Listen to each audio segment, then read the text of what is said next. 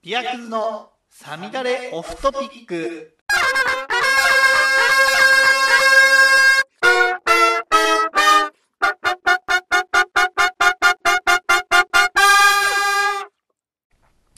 クラフトビールの鬼ですどうもこんばんは。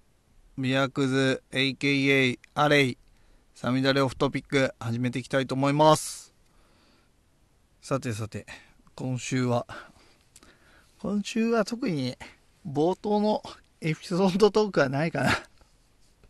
な、ないことない、ない、ないことない。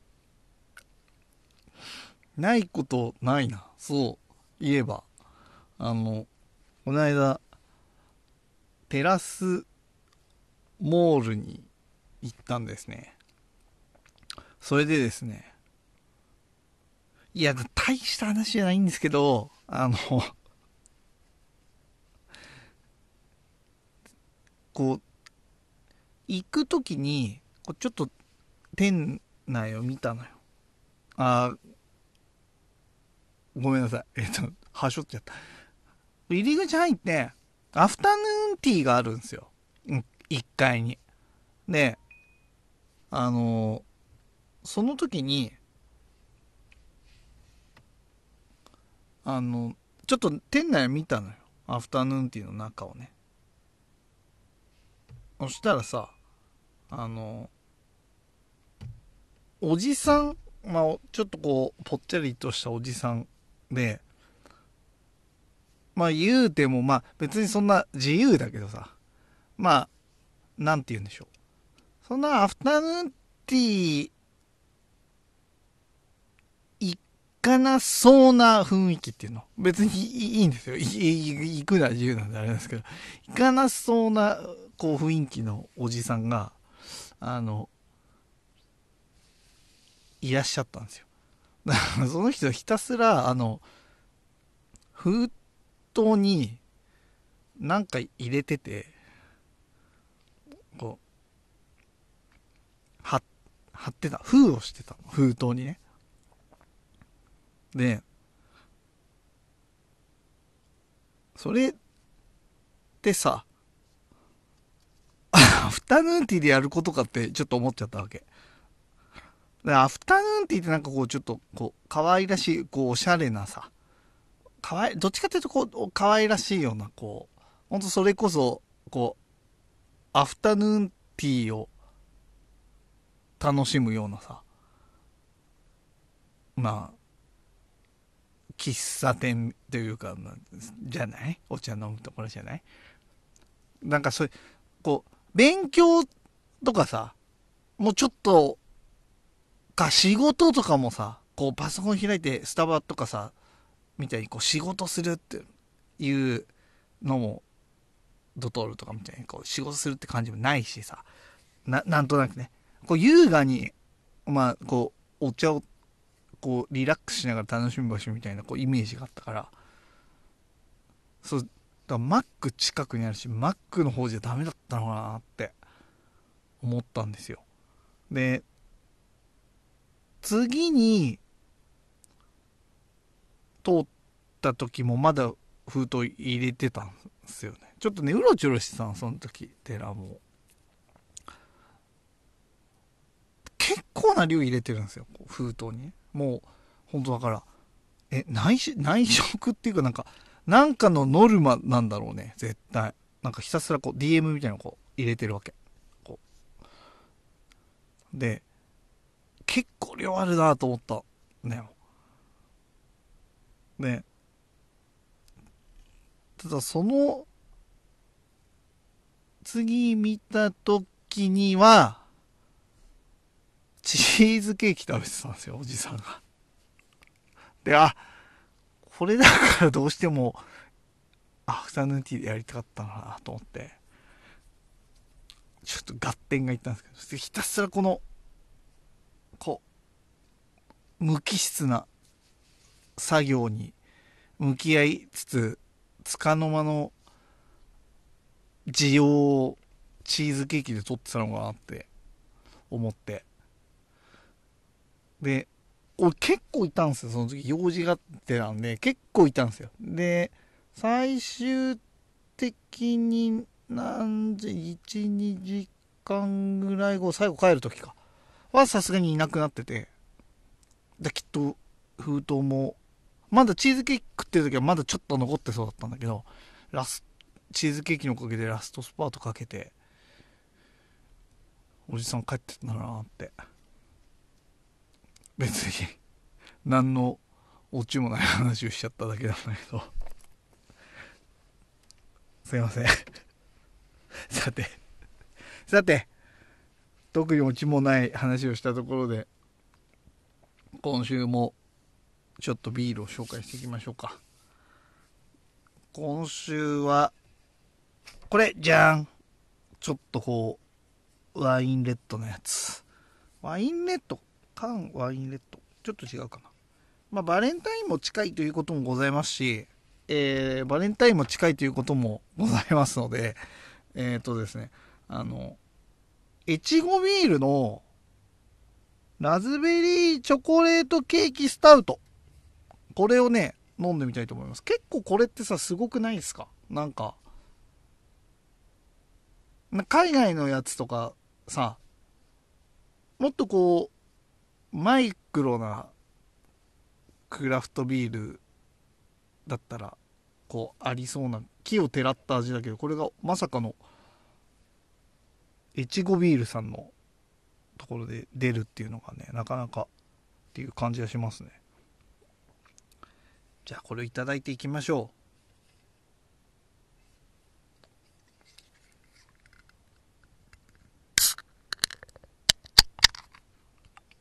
よし。まあ実はね、昨日も飲んだんですけど、よく考えたら、バレンタイン近いから、ラジオの時も飲もうと思って、成城石でもう一本買ってきました。じゃあビアクズグラスに注いでいきます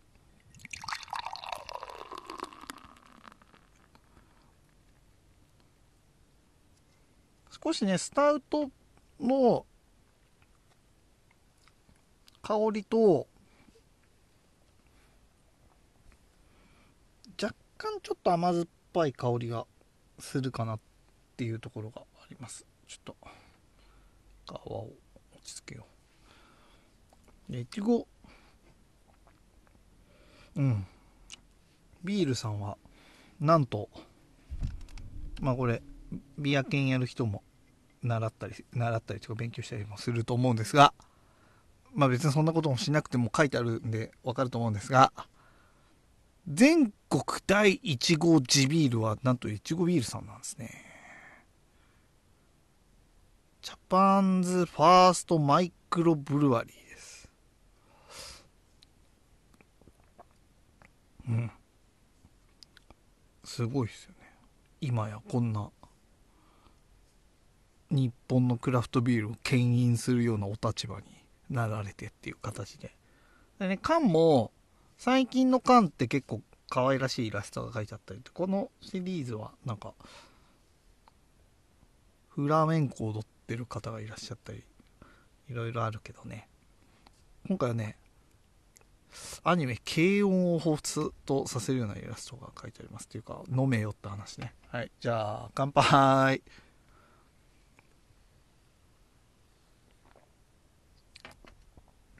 うん。ゆったり飲みたい味。結構、こういうわかんないな人の意見もいろいろ聞いてみないけどまあケーキの感じチョコラズベリーチョコレートケーキの感じとスタウトの感じがいいバランスなんじゃないかなって個人的には思ってるんですけどどうなんでしょうか？その辺は皆さんの意見を聞いてみたいところですが。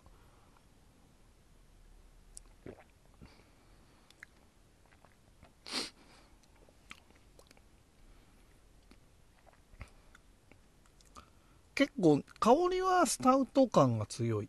で飲んでもやっぱりあのスタウトっぽいローストした麦芽の麦の味がするんですが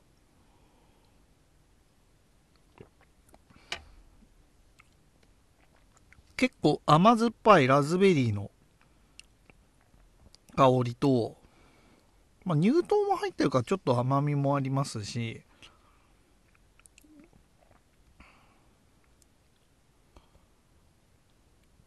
やっぱチョコっぽい味がねする。これはカカオマスも入ってるみたい。なまあ普通にやっぱりもうチョコの感じとこのカカオマスの感じが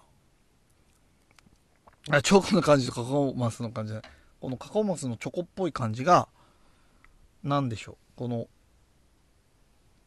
麦芽のチョコレートっぽさと合わさって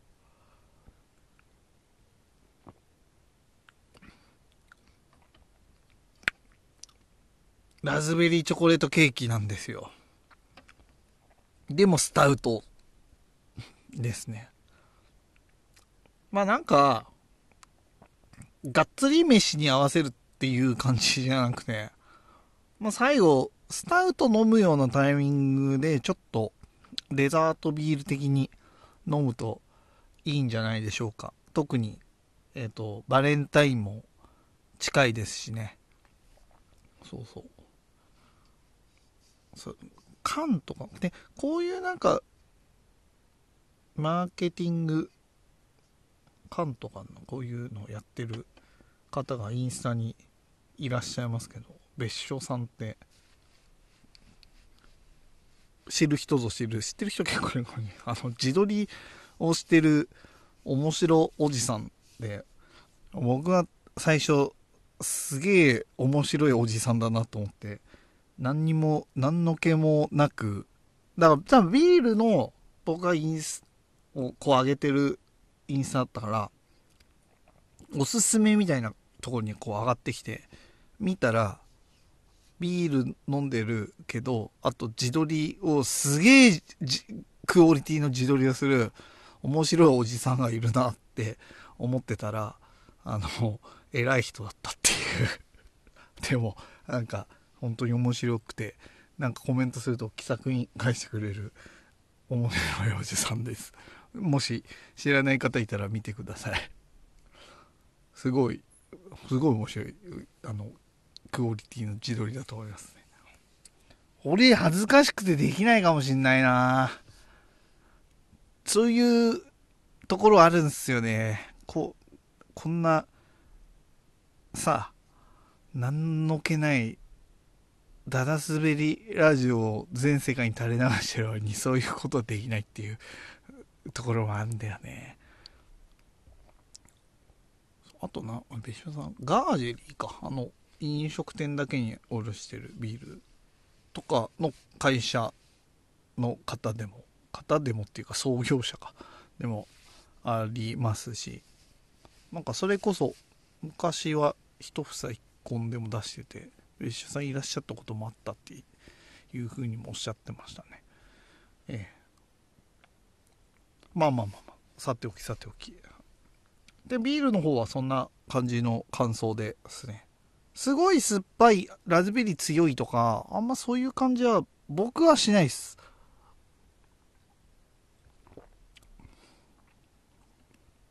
うん。ビールだともちゃんとスタウト黒ビールっていうところにまあフレーバードされてるっていう感じかな。チョコと。ラズベリーが。で乳糖で少し甘いっていう感じ。まあた多分もっとどぎついというかもっとパンチのあるのを作る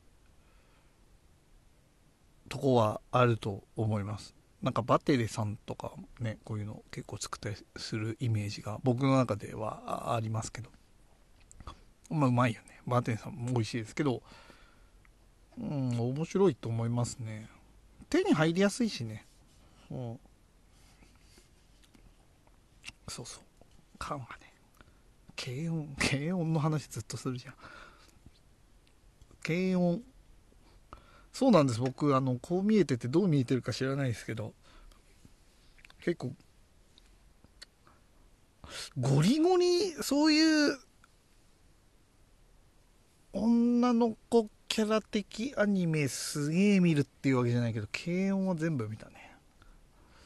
結構昔になっちゃうけど、あとは、まあもう社会現象になった春日とかも見て見てたけど、時系列で、しかも結構後で見たんだよ。あとなんだっけな。あ、ラキスタとかもちゃんと、ちゃんとっておかしいけど見たね。あの、オタクの人じゃない人にこういう話すると、うわ、肝みたいな感じになるんですけど、オタクの人だと、やっぱ、ちょっとジャンル外のところも、たしなむ程度で抑えてたりっていうのがあるし、まあ普通に、今あげたのは面白くて見てた気がするな。あとなんだろうな。最近はそんなに見てないな。最近見てないけど、やっぱりなんとなくは、さ、み、あ、でも見て、話の内容は見てないな。ウマ娘とか流行ってんの今。ラブライブとか。ちょっと古いラブライブは。会社のパートさんが、ラブライブのノート使ってたから、え、ラブライブなんで使ってるんですかっつったら、なんか、めいっ子の、がいらないっていうからもらいましたみたいな感じで、逆になんで知ってるんですかみたいな顔されて、すごい墓穴を掘ったなって思ったっていう話も今週ありましたね。まあ、どれもいいか。で、なんだっけ？あ、ビールの話か。で、ね、アルコール度数は7%あるけど、うん。まあ、こういう系が苦手っていう人はあれかもしれないけど、でもまあビールの本当多様性の一つよね。僕、スタウトのこういうケーキ系っていうの。甘いデザートっぽいやつ。あ、これはこれで、なんだろうな。ピルスナー、やっぱビールイコールピルスナーっていう頭があるから、みんな、うってなんのかな。別に、ビールっていうジャンルの中でいろいろあるって思えば、別にそこ、そこまでの話じゃないかなって思うんだけど。ワインだってね、寄付ワインとかさ、甘いね、アイスワインとかさ、もあればさ、ライトな赤ワインも、激ミネラル、ミーンってなる白ワインとかさ、激重タンニン、ドーン、赤ワインと、フルボディ、バインバインフルボディちゃんとかさ、あるわけじゃない。だそういう風に思えばね、いろんなビールが、まあ、そういう幅で選べばっていう感じはありますけれども、ぜひぜひ本当そういう魅力も発信できたらって 思ってるけど、全然そんなのしてないじゃんってね、いう感じですね。ほんとね、もっとビールの話もちゃんとし、します。ガンダムの話だけめっちゃ熱く語ってるっていう感じです。まあまあ、まあそういうラジオなんで。だから だから今日もね、ビールの話もしましたけど、全然違う話するよね、この後。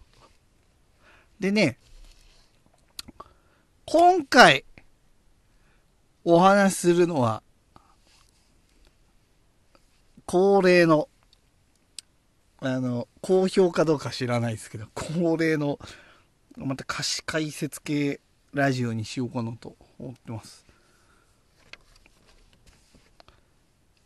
で、雨ざらしさんをちょっと取り上げたいと思います。まあ、ちょっとバレンタインにちなんで、ラブソングっていう歌があるんですよ。僕がね、この、雨ざらしさんを一番最初に知ったのは、確か、どっかのタワレコで、視聴したんだよ。で、その時に聞いたのが、多分この、ラブソングのアルバムで、ラブソング聞いたんですよ。だなんだこの世界観、なんだこの人はって思ったわけ。そっから、だね。あれは20代、20代か。20代ぐらいの時聞いた。うん。衝撃を受けたっていう感じ。まあ、ちょっと、メジャーになった一発目のアルバムだったのかな。た、多分違うかな。まあ、結構有名な曲なので、まあそこから入っていろいろ聞いてっていう感じだったんですけど、まあ今日ちょっとバレンタイン日なんでそんな話をしようかなと思います。ここ最近雨ざらしさんすごいですよね。この間もなんか、歌詞がいい曲みたいな番組で、えっ、ー、と、僕が死のうと思ったのはあったし、確かファーストテイクで中島美嘉さんカバーしましたよね。雨ざらさん、雨ざらしさんの僕が死のうと思ったのは。これはね、みんな聞いてほしい まあちょっといろいろ、そう、甘ざりさんもね、まあでもまあちょっと好き嫌いは多いかな。暗い曲も多いしね。暗い曲とも言い切れないですね。悲しみ、怒りとかそういう、明るい曲も最近ちょっとあるかなと思うけど、そういうものをこう、うまく表現してるというか寄り添うというかなんか非常にひねくれ者たちには響く歌が多いんじゃないかなと思います。そのまあそこちょっとそこにも触れてくるかなっていう感じが今回のラブソングですね。まあまあチャキチャキいきますか。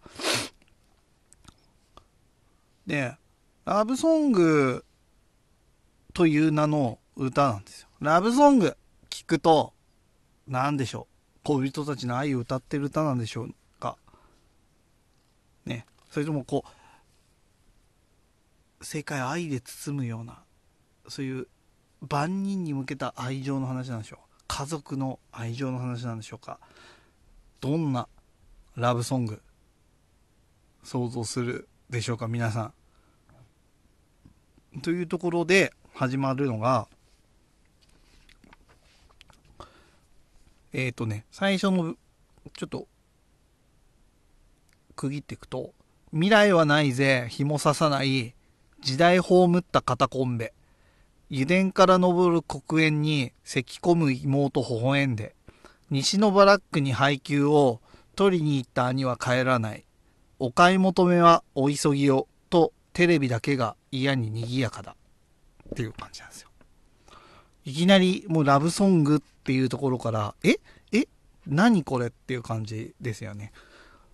まあ、ここの歌詞はね、結構ね、世界観を提示するみたいな感じはある。まあ、ちょっと、いろいろな比喩めったはみたいなのも入ってんのかなっていう気はするけど、まあ、未来はないぜ、紐刺さない。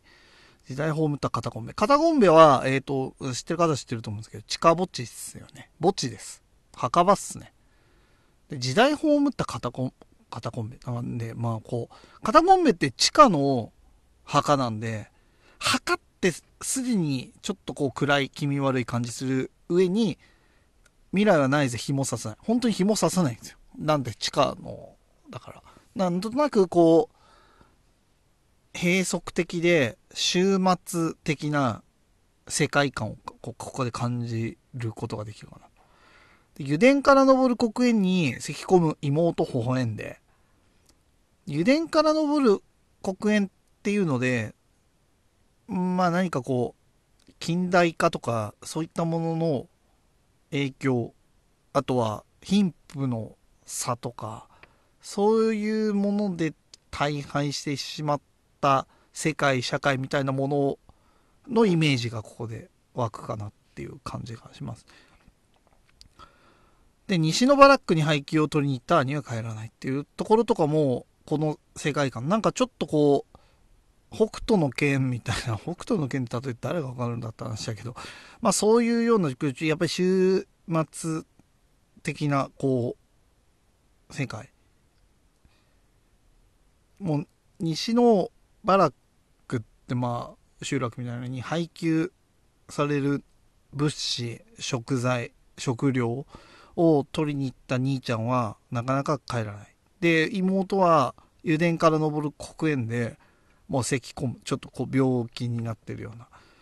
で、そんな中、お買い求めはお急ぎよって、テレビだけが嫌にこう賑やかにこう CM みたいなのやってるみたいな。テレビはあるんだろうね、きっと。なんで、ここもすごい、その世界と、テレビでは変え、何か、お買い求めはお急ぎよ、みたいな、こう、その空気とはちょっと違うさ、そぐわないような、ポップなこう CM みたいなのがやってんのかなと思うと、なんかこう、そのテレビの中の世界と、実際のこの今歌われた人たちのいる世界っていう、いうのは、ちょっとこう違う、かけ離れてる、差がある、そういう世界なのかなっていう感じがあります。で、次。満たされた時代に生まれたと、大人は僕らを揶揄した。どこに安寧があるのだと、気づいた時にはもう遅かった。不穏な煙が立ち上り、あれは何だと騒ぎ立てた。奴から順に消えていった。今じゃ町ごと墓場だ。よくまあ言われることっすよね。ここ最近っていうかまあ僕らでも言われましたよ。満たされた時代に生まれたって言われた世代、時代に生まれてる人。僕らよりでももうちょっと後かな、そういう人はきっとね。と、大人たちは僕らをこう揶揄した。馬鹿にした。ただ、そこを生きる人たちは、いや、言うてもそんなどこに安寧があんのよって。結局あんたら大人たちのやったことで、例えばかん、例えば指電から登る黒煙みたいなところ、環境汚染みたいなものを押し付けられたみたいな。そ、そんなんじゃん。どこにもないじゃん、そんな。そう気づいた時にはもう遅かったと。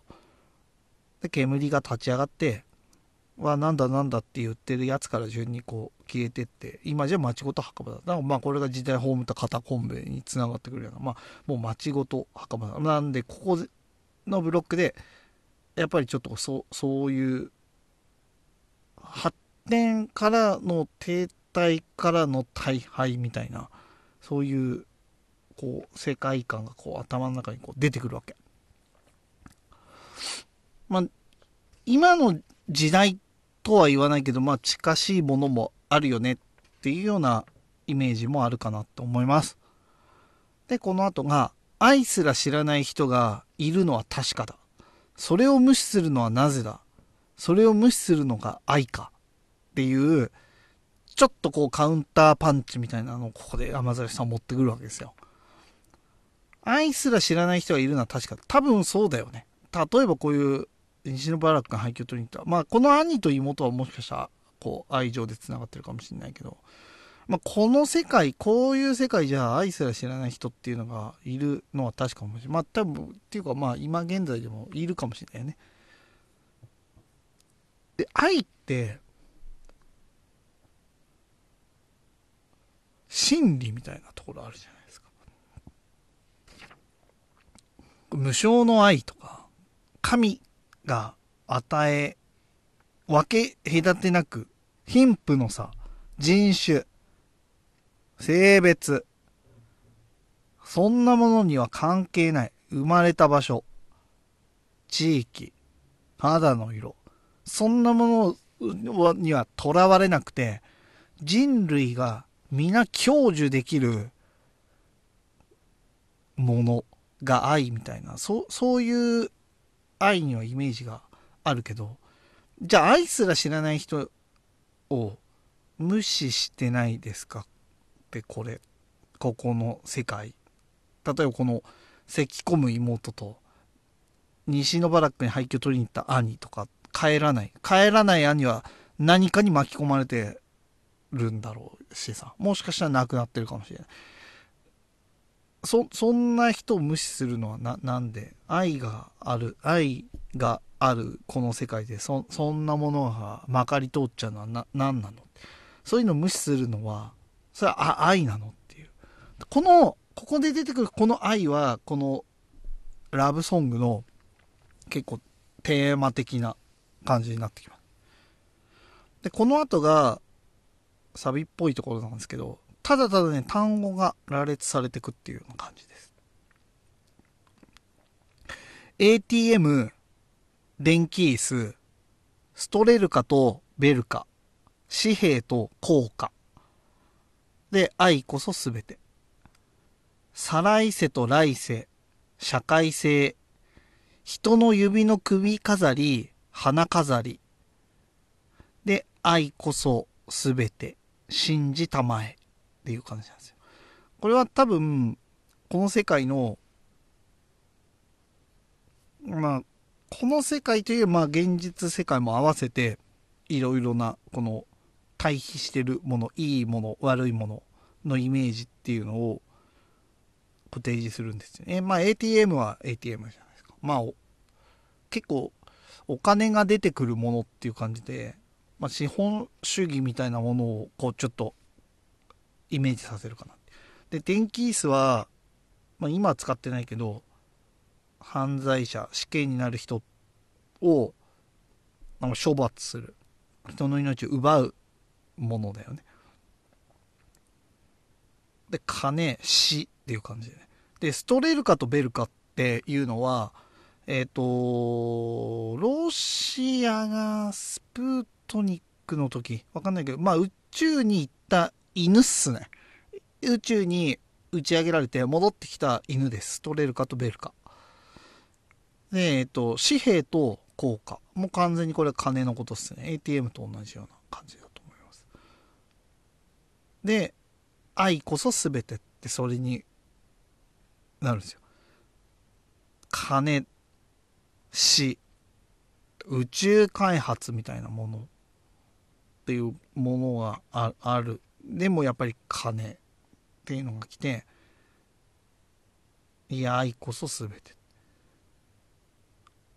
ストレールか飛べるかとかは何なんだろうね。僕の考察というか考えでは、愛すら知らない人がいる世界で、金を宇宙に使ってるお犬様が称えられるっていうところなんじゃなのかなっていう感じがする。ちょっと難しいですここは。あのラブソングのねちょっとこのサビンとか難しいです。なんか皆さんの考察ももしあるようであればちょっと教えてほしいっていう感じ。で再来世と来世社会性。まあこの辺は輪廻転生。死んで生きてっていう、まあ、生と死みたいなところとか、社会性は社会性かな。で、人の指の首飾りっていうのは、何だろうと思ってたんですけど、これね、あの、仏教の、えっ、ー、と、釈迦の弟子で、アングリマーラっていう大量殺人、殺人鬼がいるんですよ。100人の人間を殺して、その人間の指で首飾りを作るっていう99人目で100人目を殺すみたいなところで止められて釈迦に説法されてうわって言って弟子入りするっていう釈迦の弟子なんですけどなんかまあ大量殺人っていうのと、まあ、宗教的な匂いがするようなワードですね花飾りは綺麗なものっていう感じなのかなって思うでまた愛こそ全てで、信じたまえっていう、この、なんだろう、愛こそ全て、愛こそ真理、愛こそ正しい。みたいなさ。愛、それが、を、があれば大丈夫、大丈夫。何があっても大丈夫。ATM、あ、もう電気椅子。人の指の首飾りするような大量殺人鬼。紙幣と効果。再来世来世、社会性。何か不安を感じるようなもの。大丈夫大丈夫。愛があれば大丈夫だから。っていうように言われてる。信じなさい、信じなさい。愛を信じなさい。って言われてるっていうようなこの感じなんですよね。わかるかなこれ。説明が下手でこれね。で、その後。これ2番かな。土砂降りの雨の中を傘もささないで歩いた傘がないと口ずさむけど、むしろ傘を買う金がない。狭いアパートに戻っても、惨めでまた死にたくなった。お買い求めはお急ぎを。とテレビだけが嫌に賑やかだっていうところなんですよ。これなんかはもうイメージしやすいですよね。土砂降りの雨の中をこう男が一人こう傘もささないやつ。うわ、寒い。傘がない。って口ずさむけど、よく考えたら、傘買う金がないんだ。で、狭いアパートに一人戻ってきて、傘も買う金もないこんな狭いアパートに住んでる。惨めでまた死にたくなるな。でただ唯一あるようなテレビからは「買い求めはお急ぎよ」っていうまたポップなこう CM がやってるような感じ。こんな生活何にも一人でない音もない金もない傘もない飯ももしかしたらないかもしれない。こんなところでテレビだけテレビの CM だけが買い求めはお急ぎよと。嫌にも賑やかだと。これはもうもうこう貧富のさ格差社会というか資本主義の副作用というかそういったものというかまあ貧富の差みたいなものかながでかいかな。でテレビの奥ではお買い求めはお急ぎよ。何を買う？傘を買う金すらない私にお買い求めはお急ぎよっていうこのまあでもっていうことはこの世界にはこの人以外にお買い求めはお急ぎよでお買い求められる人人間っていうのも存在するんだって思うとああなるほどこまたここでも持つもの持たないものっていう対比があるんだなっていう感じ。で、この後が、夢すら持てない人がいるのは確かだ。それを歌にしてはダメか。それを無視するのが歌か。っていう感じなんです。これは前のところで、まあそれを無視するのはなぜだ？それを無視するのは愛か？心理的な愛がそういう弱小無視するのか？夢すら持てない人間がいる。それを歌にしてもいけないのか？そもそも歌とは何だ？そういった弱者のそういったものを無視する。それで歌われてる歌っていうのは本当に歌なのかっていうここ結構後半に続くいいボディーブローみたいなあの、ぎ、投げかけなんですよね。で、この後、資本主義、ノンフィクション、フィクション、個室ビデオ、虚無、人生解雇。で、愛こそすべて。シグナルとシグナレス。始発電車。自殺。歌うたいと商業主義。愛こそすべて信じたまえ。ここも、結構単語単語が羅列されて、資本主義、まあもうもろだよね。資本主義。ノンフィクションとフィクション。まあ創作と、まあ、事実に基づいた話。で、個室ビデオ。まあもうこれは、なんて言うんだろうな。バレンタインになかなかこの個室ビデオってなかなか、なかなかだと思うんですけど、まあ、男性も女性も、あんまりいいイメージじゃない、ないっすよね、きっとその、寂しい人が行くみたいな。寂しい男性が、寂しさを紛らわせる。か、ちょっとの金で、紛らわせるみたいな。で、その後が虚無。何もない空っぽであるっていう。人生解雇。人生を顧みる。いや、でも大丈夫です。愛こそ全てなんで。そんな生活。資本主義外れちゃった人たちもう競争社会弱者ノンフィクションノンフィクションっていうと結構そういう人にスポットライト当てるようなところがあったりとかでフィクションファンタジー創作みたいなまあご都合主義でどうにもででもなるかなっていうところもあるかなで個室ビデオ一気に現実にこう引き戻すような感じで、虚しいさの象徴みたいなところは若干あるかなって思います。まあ、全部が全部じゃないと思うで、虚無。ね、人生か愛子って、愛子とすべてでしょ。で、その後シグナルとシグナルです。これは宮沢賢治さんの物語ですね。えっ、ー、と、で、電車のなんか信号機、を擬人化してんだよね。信号機と、なんかこう、信号機、別の路線の信号機が近くにいて、ここう、っていう恋愛の話なんです。だからまあ、純愛みたいな感じの象徴かな。で、始発電車。まあ、これ、そこからかけての始発電車。始発電車って、どういうイメージありますかね僕は、どっちかっていうと、朝早く起きた人が、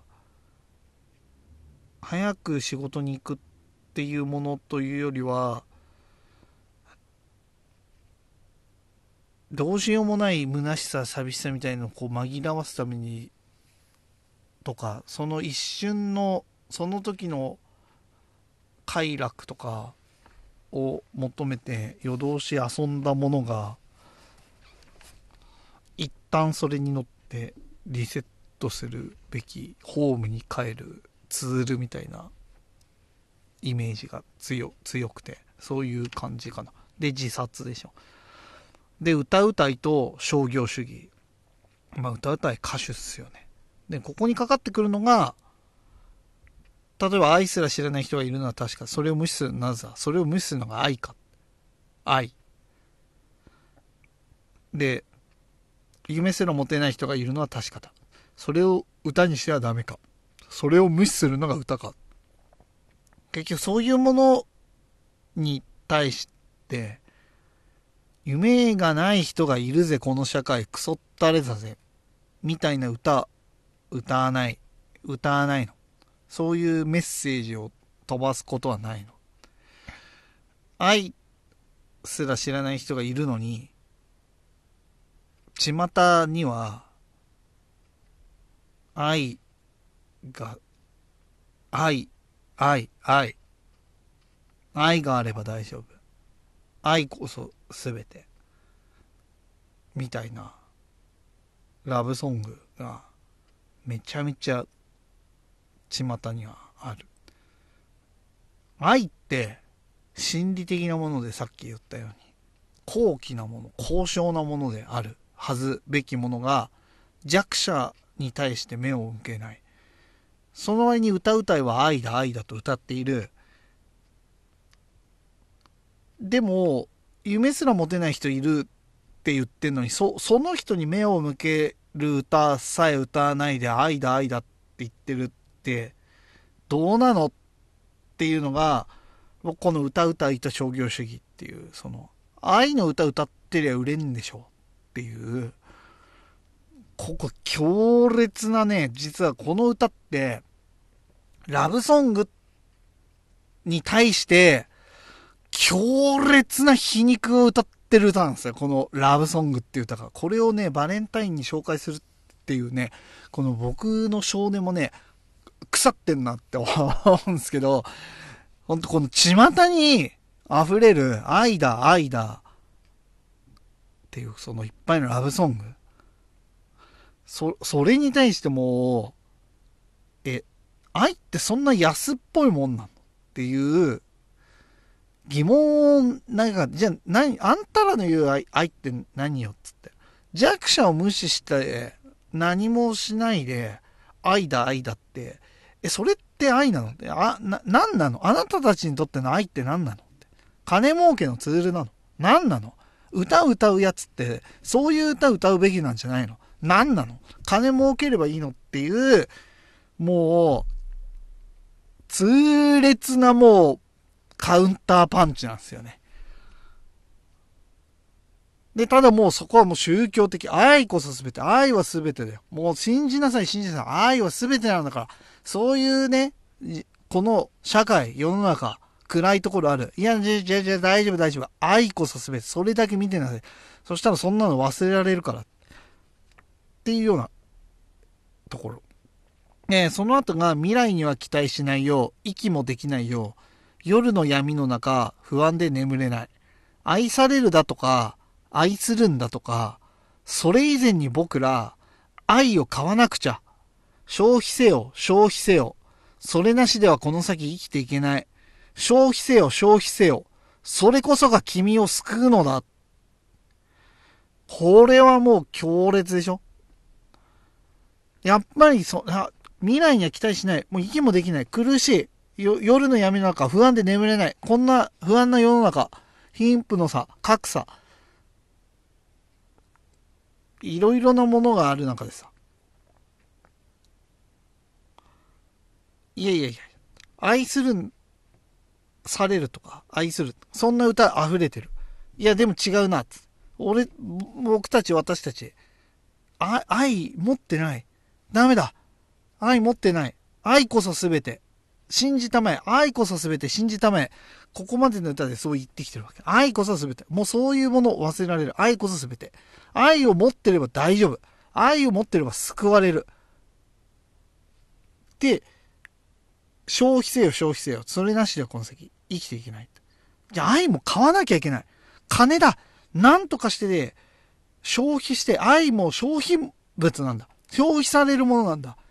誰だ？さっき、愛は真理だなんだって言ってる。そうじゃない。愛は消費されるもの。愛は消費するもの。減るもの。買わなきゃいけない。それを持ってないと救われないっていう感じなの。で、その後が社会性不安、回春、輪廻転生、ラブソング、ラブソング、愛と平和、無線飲食、墓石、愛こそすべて。もうどんどんどんどんこう、下の下のものっていうちょっとボキャブラリーがないのがすごい悔やまれるんだけどさ。良くないものとか、の、よく、良くないものとその愛っていうのがこう、だんだんこう混じってくる。社会性不安ってもう、社会性不安症って、こう、なんていうんだ、上がり症みたいなのひどいやつみたいなさ、パニック障害にも近いような、こう、人前で緊張しちゃう。ような社会みんながいるような社会にこう緊張とかもう動機吐き気腹痛そういうのがして生きてこう馴染めない人で回春はもう毎週の逆逆の方方の買う方の会社もう金で愛を買うもうそういうそんなひとときの愛愛なのそれはっていういや、でもそれは愛だっていうものを買う。輪廻転生。まあ、輪廻転生はもうこの社会、社会っていうか世界の、こう、真理みたいなとこっすよね。で、ラブソング、ラブソングって。まあ、ここで出てきちゃうけどね。ラブソングがいっぱい溢れてる。こんな社会。でも、愛が全て、愛が崇高である。と、ラブソングは歌っている。愛があれば大丈夫だ。で、愛と平和。って言うけど、もう無線飲食、墓石、なんかもう貧しさからの死みたいなものを連想させる。でも愛こそ全て。で、自動小銃、生命保険、物欲、ビデオゲームと人殺し。で、愛こそ全て。自動小銃はまあもう本当アサルトライフル、鉄砲ですよね。まあ、よくこうアメリカで無差別殺人になったりとかっていうニュースも今でもあるよねそういうもので生命保険もうその命に対して金をかける命がイコール金になるみたいな意味でここでははめられてると思うんだよねここにで物欲何が欲しい？欲しいいろいろなものが欲しい消費したい持ちたい。たくさん持ちたい。愛すらも持ちたい。で、ビデオゲームと人殺し。まあ、ここはもう、なんとなくこう、現実じゃないものと。それがごっちゃになって人殺しちゃう。で、ようないるやつがいる世の中だよ、ここは。でも愛こそ全てって歌うわけでしょ。そういうもの、そういうものを生み出しているこの社会について、何かを指摘するだけでもなくそんなクソったれみたいな世界であるにもかかわらず巷ではラブソングばっかり流れてる。本当にそれいいいいのって、そういう、こういうことに目を向けて歌わなくていいの。でも愛こそ全てなんだ。で、急いで買いに行かなきゃ。誰よりも多く買わなきゃ。奪ってでも手に入れなきゃ。愛を買わなくちゃって、もうここがすごいよね。この、ラブソング、巷に溢れるラブソングも悪気があってそうじゃないかもしれないけど、まあ商業主義的な匂いがする。愛だ愛だ。愛のことばっかり歌ってる。愛のことばっかり歌ってる場合じゃないぞ、この世界は。この世の中はそんな世界じゃないんだぞ。って言っててるのをみんなに気づいてもらいたいっていうことで、ひどいこの感じにしてるわけよ。まあ、愛を買わないと。誰よりも多く僕が溜め込まないと。巷に言ってるラブソングみたいにもう愛は金で買える。巷に溢れてる。資本主義、商業主義。金があれば愛が買える。誰よりも多く買わなきゃ。じゃないと僕は幸せになれない。で、さえもう金がないんだったら、それを奪ってでも手に入れなきゃ。愛を買わなくちゃいけない。愛を持ってないといけない。愛を持ってない人間は、もう、人間じゃないみたいな感じの、この風潮において、もうすでに、人間じゃない。人間として見られてるのか僕たちみたいな世界の人たちを対比で出しつつ、でもテレビではお買い求めはお急ぎを。愛、ラブソング、ニューリリース。さあお買い求めはお急ぎを。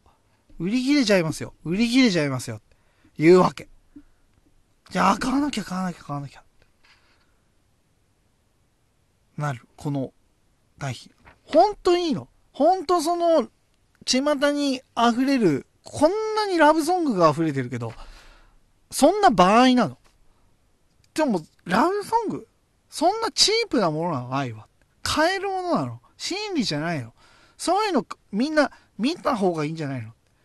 そんな愛だ愛だって歌ってるものに目を向けるんじゃなくて、本当に愛があるんだったら、そういう弱者であるとか、そういったものに、せめて目を向けたり、共感しなくていいの。こそれが正しいの。この世の中正しいのっていう、すごい、このね、皮肉めいたこのね、歌なんですよ。このラブソングっていう歌。これはもう本当に、この頃のアマザレスさんの真骨頂が出てるっていう感じでね、すごい考えさせられるものがありますよね。うん。これに似たようなテーマの歌もあるんで、まあ、その紹介しようかなと思いますけど、あるんですよ。愛ってな、なんだいっていうのを、やっぱこう、天沢さんがこうそんそうじゃない。そうじゃないってこう否定していくわけ。じゃああなたあこのね浜崎さんのいいとこはねこのねひねくれてるやつっつうのはこういうこと言うんだよ。何を言われたってさ。これだってひねくれてんじゃん。ラブソングっつったってさ、でも普通のラブソングだって別にそんなこと思って歌ってるわけじゃないじゃん。本当にその、その時その時の何かを歌ってたのかもしれないけど。いや、そんな場合じゃないよっていう話もあるよっていうのも、まあわかるわかんない。じゃあ何なの？じゃあそういう風にみんなでもラブソングいい、感動した、思ってるそれをこういう風に、こうなんかチクリとさせてくる。じゃああんたなんかそういう心理持ってんの？持ってる、本当に持ってんの？っていうような気持ちになる人もいるだろうし、それに対して私は何かできるのかっていう葛藤っていうのがひねくれ者の中の一部にはあるんですよ。僕にも結構あるんですけど。こう言ってることで、なんか自分は世の中を違う視点から見てるっていう優越感に浸ってないかとかそれをまたここで言うことによってそう思ってそこも思っていってますよ。僕はそういうの分かってますよ。アピールをしてないかとかっていうもう一生逃れられないこのジレンマに陥るっていうのがすげえあるんですけど。天沢さんはそれすらををもう歌にしてるっていうのです。さらにその先の天沢さんを今度紹介したいなと思うんですけど。まあ今回のラブソングはここまでっていう感じ。まあどうでしょうか？バレンタイン。に合わせてちょっと全然浮かれムードに 一石を投じるような歌をちょっと紹介してしまったんですけど。まあでもちょっとね本当にここういうのもあるよっていう一つの考えとしては皆さんにもう聞いていただきたい聞いた上でこじらせてんなって思うこじらせてんなとも思いますよそれは確かにでもそうなん何かもしかしたらこれ聞いたらうって突き刺さる人もいるかもしれないですね。ということでまあ今週はこのぐらいにしてまた来週も何か楽しい楽しいのかな？楽しいことをしたいと思います。ええまあ今週はこんな感じで終わりにしたいと思います。紹介したのは浜ザレスさんのラブソングっていう、まあ、まとめるとラブソングという名の痛烈にラブソングをこう批判するような考えさせるような問題を提起するような一曲でした。で、飲んだビールは、いちごビールの、えっ、ー、と、ラズベリーチョコレートケーキスタウト。バレンタインにぴったり美味しいビールでした。ということで、えっ、ー、と、今週はこれぐらいにして、また来週お会いできればと思います。それでは皆さん、さようなら